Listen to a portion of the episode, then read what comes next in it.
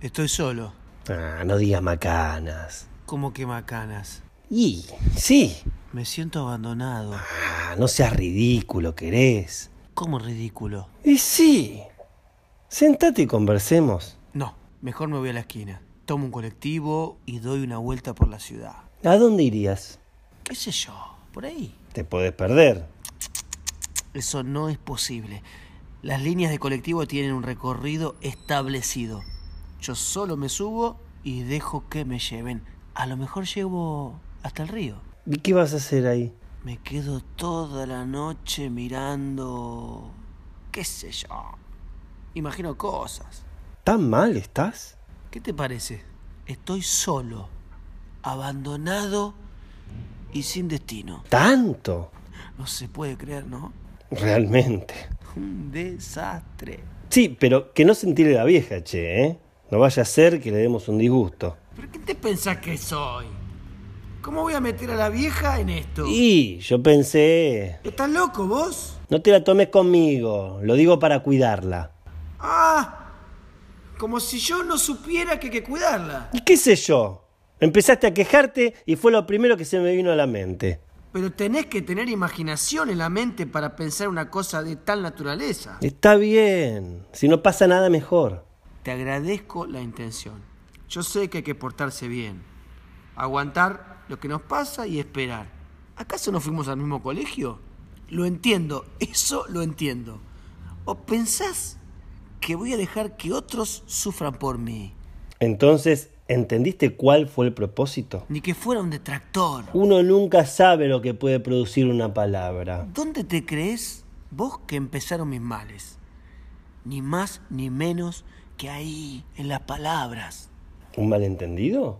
No sé, La duda no es la mejor de las virtudes. todo estaba tranquilo en mi casa hasta que un día llego y le digo a mi mujer, ¿qué te parece negrita si ponemos un poco de música? Fue solo cuestión de decirlo y ver el vendaval. Las cosas empezaron a tener vida propia y volaban por el aire. Los chicos andaban de un lugar a otro llorando y había ruidos que venían de todas partes. La negrita sacó todas las cosas del ropero y las tiró en el medio del cuarto. Se vestía y se desvestía para elegir ropa que iba poniendo en la valija. No había manera de pararla.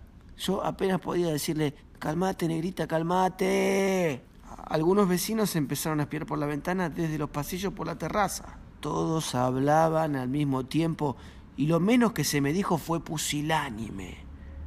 Imagínate que la negrita, en el apuro, hasta se olvidó la colonia para después del baño. Pusilánime, te dijeron. ¿Te das cuenta? ¡Pusilánime! A mí, a mí, que solo proponía un poco de música. Dijeron pusilánime. Se agarró los pibes en medio de la noche y se fue. Es muy triste lo que me contás. Es Desesperante. para no creer.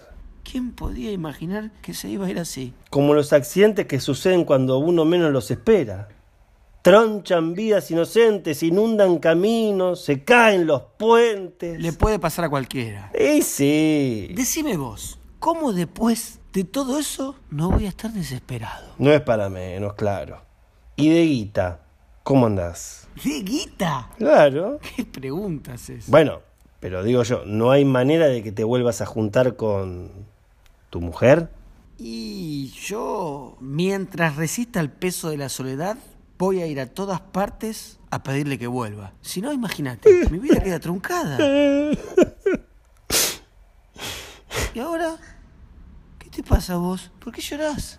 De golpe me acordé de cuando éramos pibes y andábamos con chirolas en los bolsillos. Ja, Ah, ¿qué- ¿Qué sentido tiene recordar el pasado? Y me pasa siempre que escucho algo triste. El pasado es el pasado y la vida continúa, aún sin chirolas en los bolsillos. Sí, sí, sí, sí. Eh, mirá, mejor me voy a la esquina y me tomo el colectivo. ¿Vas a irte así? De extranjeros y dolor está habitado el universo. Me preocupa que pase la noche afuera. Un vagabundo como esos vagabundos a la deriva. Quédate a tomar algo conmigo. ¿Y para qué? Podemos conversar, no sé. ¿Te das cuenta en el estado en que estoy? Hablar conmigo te puede servir de consuelo. Vos no sabés lo bien que me hace.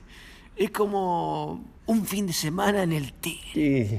Un sosiego para el alma. Y entonces quédate, dale. Pero ¿y si entra la vieja y me ve la cara, Y ¿Qué sé yo? Disimulás un poco. ¿qué me está proponiendo? Eso es mentirle.